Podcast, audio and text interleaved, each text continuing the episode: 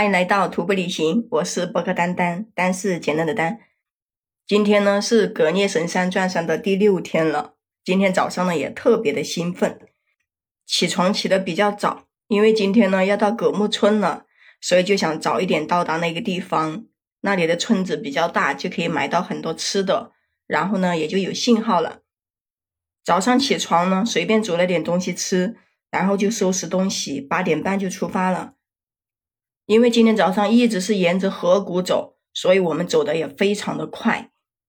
一路上呢都是河流，这个河流啊特别的清澈，还有这个河谷真的好漂亮，好漂亮，就感觉在这个里面就是融入了这个大自然的环境，就感觉自己呢到了一个世外桃源的地方一样。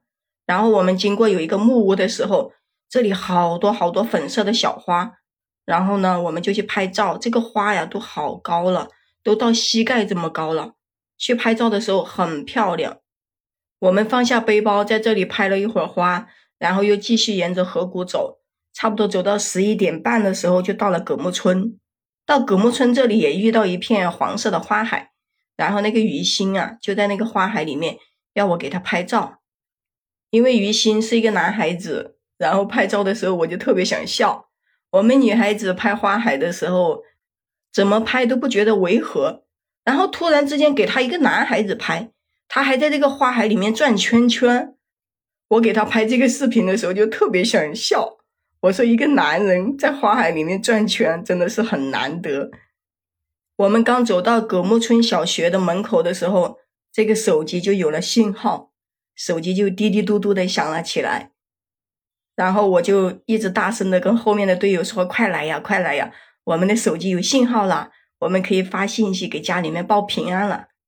后面我就登录微信，看到我老公给我发的信息，问我现在在哪里，然后安不安全之类的，我就回了一句挺好的。我们现在到一个村子里面了，我就让他不要担心，过两天就出山了。回完信息以后，我又看到我的 QQ，然后呢，看到我 QQ 上我老公登录了我的 QQ，给别人发了信息。就问别人知不知道我现在怎么样？我在山里面安不安全之类的。这个时候我真的特别的感动，你知道吗？就是感觉别的家人可能出去玩的话，你的老公可能会说你是不是乱花钱呀，或者是说出去玩一点都不顾家之类的。但是我的老公一直没有，就是我玩了这么多年，他一直没有说过什么。就是别人一直在我的身边说我怎么样怎么样不好，或者是说啊。我整天爱玩不顾家，就是家里面什么事情都是我老公操心的时候，我老公一直都没有说我什么东西。他还会跟别人说，只要我玩的开心就好了。所以这个时候，我看到我老公这样子发信息问别人我安不安全的时候，我真的特别的感动，就感觉自己真的很幸福。不管跟着他吃了多少苦，或者说有没有钱。其实只要有他对我的这份心意，我觉得我这辈子也值了。这个时候我就想到了一句话：哪有什么岁月静好，只不过是有人在替你负重前行罢了。我们这些人都给家里面报完平安以后，然后就看到了一些小孩子，他们呢也一直在跟我们说扎西德勒，然后就跟我们说前面有一个村子可以吃东西，就是在前面有一个白房子的地方，因为这里是一个小学，然后呢这里也没有饭店。后面我们就根据那些小孩子的指引，到了一个能吃饭的地方。结果我们在那里发现，不仅能吃饭，而且这个地方非常的惬意。因为这个葛木村这里只有三千八百米，四周呢都是雪山，然后河谷，还有这些花海，就感觉在这个地方就像一个世外桃源。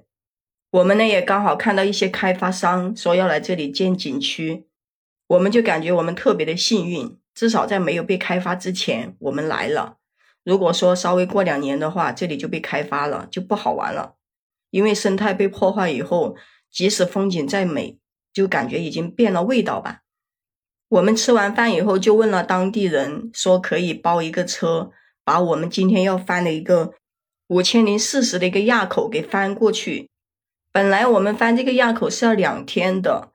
然后现在听说可以租车把这个垭口给翻过去，就是绕道。那我们肯定就觉得包个车更好吧，谁也不想爬这个垭口啊，随便爬两个垭口真的好累好累，就直接包了一个车，就一直绕着这个河谷慢慢慢慢的往上，一直往上爬，爬到了一个很高的垭口，海拔四千八左右，然后刚好到这个垭口的时候，格聂神山就出现在了我们的对面，哇，特别壮观，就看着那个葛聂神山的雪山顶上，有一大朵白云，刚好就盘在那个雪山顶上。就像开了一朵莲花一样的，太漂亮了。然后我们就下来拍照，因为很多人来葛聂神山，有时候都看不到葛聂神山长什么样子。这里呢，因为经常大雾，所以我们今天包这个车呢也比较幸运。下来拍照的时候，这个垭口好冷呀，风好大，我们就下来赶紧拍照，赶紧跑上车，然后就叫那个司机把我们拉到下面的河谷。因为到河谷以后，我们就不能再车子往前了。再往前的话，不知道开到哪里去了。就是到这个河谷以后，我们又要继续徒步，因为还要走两天才能走得出山。刚到河谷就遇到一个很宽很宽的河，因为这个河呢看着不深，所以呢我们也没脱裤子，就直接把那个裤脚给拉上了一点。我就看着这个河里面好像是沙子一样软绵绵的。那我就说不要穿鞋子吧，我就直接打赤脚过去，省得呢把我的溯溪鞋给湿掉了。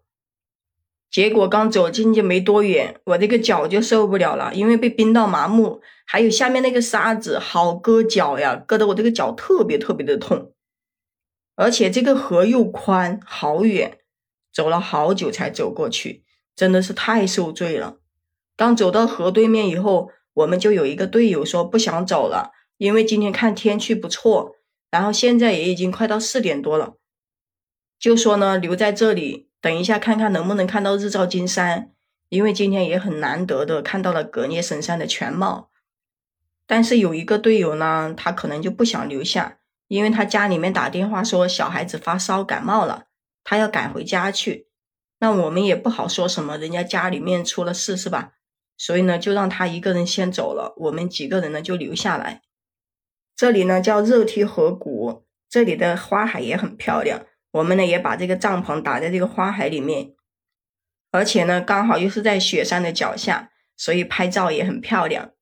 但是非常遗憾的是，到了晚上的时候，这个大雾就把格聂神山全部都笼罩住了。